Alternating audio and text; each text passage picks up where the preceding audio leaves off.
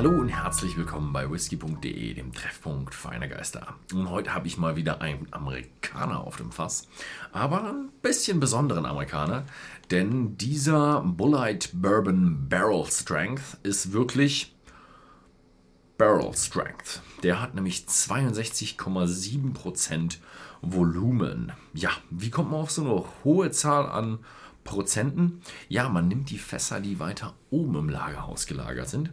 Denn weiter oben im Lagerhaus ist es heißer und in einem heißeren Cleaner nimmt die Alkoholstärke des Whiskys weniger stark ab. Die absolute Verdunstung ist viel stärker. Also oben in den Warehouses verlieren die Amerikaner mehr als am ja, Grund, am Boden. Äh, denn es ist heißer, verdunstet mehr, aber sie verlieren weniger Alkoholstärke. Also ich gehe mal davon, davon aus, dieser Bullite Bourbon ist ausgesucht aus den etwas höheren ähm, Regionen. Es gibt noch eine kleine Ankündigung, die so ein bisschen hier dazu passt zum Bullite Bourbon. Und zwar, Diageo hat angekündigt, eine eigene Brennerei für Bullite zu bauen. Sie soll CO2-neutral werden und sie soll in Kentucky stehen. Sehr, sehr, sehr, sehr interessant. Ähm, es ist ein bisschen ja, untypisch, dass ich jetzt diese Flasche hier probiere, denn die Flasche ist eigentlich für den Cocktailmarkt gedacht. Wobei ich ein bisschen heftig finde, ähm, Cocktails mit einer Flasche zu mixen, die einen Preis von 90 Euro hat.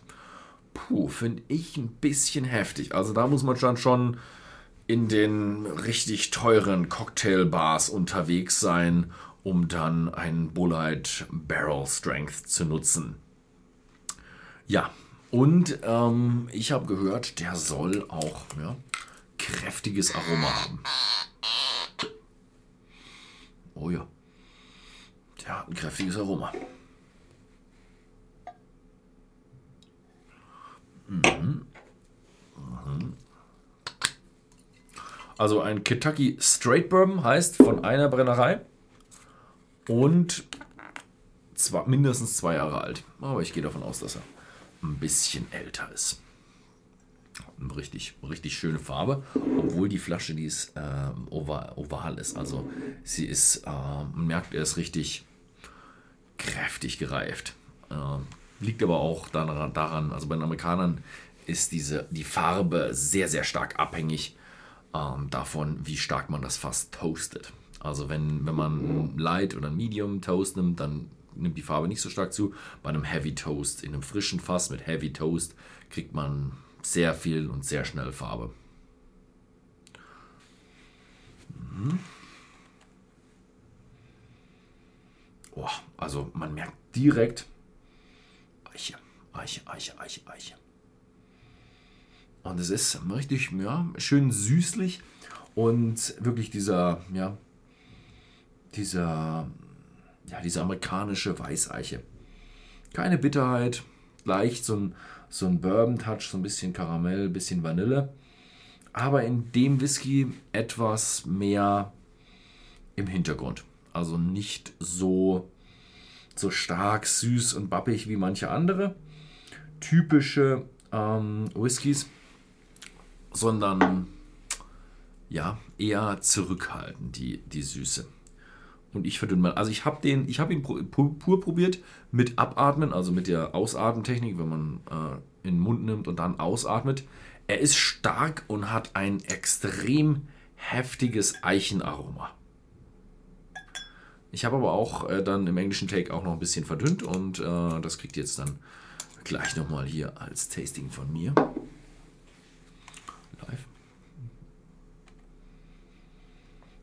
Und immer noch Boah, diesmal ist es sogar ein Stückchen, kommt mir sofort ein Stückchen stärker geworden. Also es riecht richtig nach Wald, nach frischem Wald.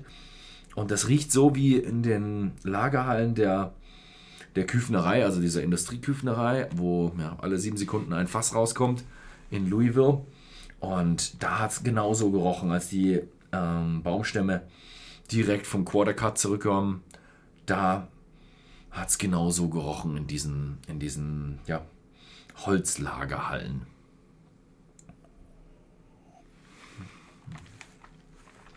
Mmh. Mmh.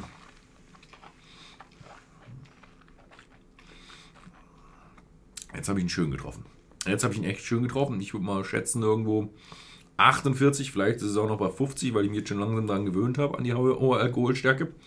Mm, immer noch. Kräftigste, kräftigste Eiche. Wahnsinn. Also die Eiche kommt ihr richtig schön durch. Er ist leicht süß auf den Lippen, so ganz leicht bappig. Also merkt, ja, ist definitiv ein Bourbon. Aber mit, mit Eiche unglaublich. Also der ist richtig schön eichig und erinnert mich eher so an diese, diese älteren amerikanischen Whiskys, also die älteren Bourbons, sogar die mit Age Statement, also erinnert mich eher so ein bisschen so an Elijah Craig 18 oder hm, ist jetzt kein Bourbon, aber den George Dickel Nummer 9, also ja nicht Nummer 9, den, den Neunjährigen halt. Hm, ja, also er hat richtig kräftige Eiche, wenig Bitterkeit, also mit dieser Menge an Eiche, die durchkommt, assoziiert man es schon ein bisschen mit Bitterkeit, aber es ist nicht so eine echte, vordergründige Bitterkeit, sondern eher so eine Randnotiz oder Assoziation. Hm? Hm? Hm. Kräftig Eiche. Wahnsinn. So leicht Gewürze kommen da noch mit durch. Hm. Schön intensiv.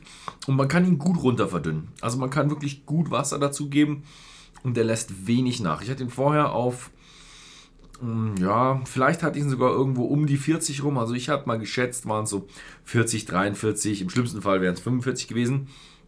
Und da hat er immer noch richtig Zug gehabt, richtig Eiche gehabt. Also der wird nicht so, er verändert sich nicht so stark mit Wasser. Also wenn man hier eine Flasche kauft, 0,75 mit ähm, 62 Prozent, kann man die locker runter verdünnen und da eine ganze Menge mehr rausbekommen.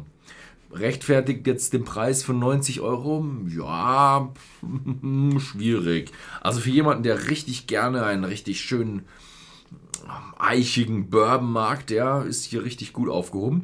Und natürlich diejenigen unter euch, die äh, extrem tolle Cocktails machen wollen, die dort eine Zutat brauchen, die einfach sehr, sehr stark auf die Eichenseite geht, wo ihr weniger in die Süße reinkommt, dann ist der auch der perfekte Whisky davor. Und ich glaube, das ist auch das, was Bullite Bourbon damit abzielt, äh, Premium-Cocktails eine schöne Eichennote zu verpassen. Ja. Wem es gefallen hat, schaut einfach mal bei whisky.de im Shop vorbei.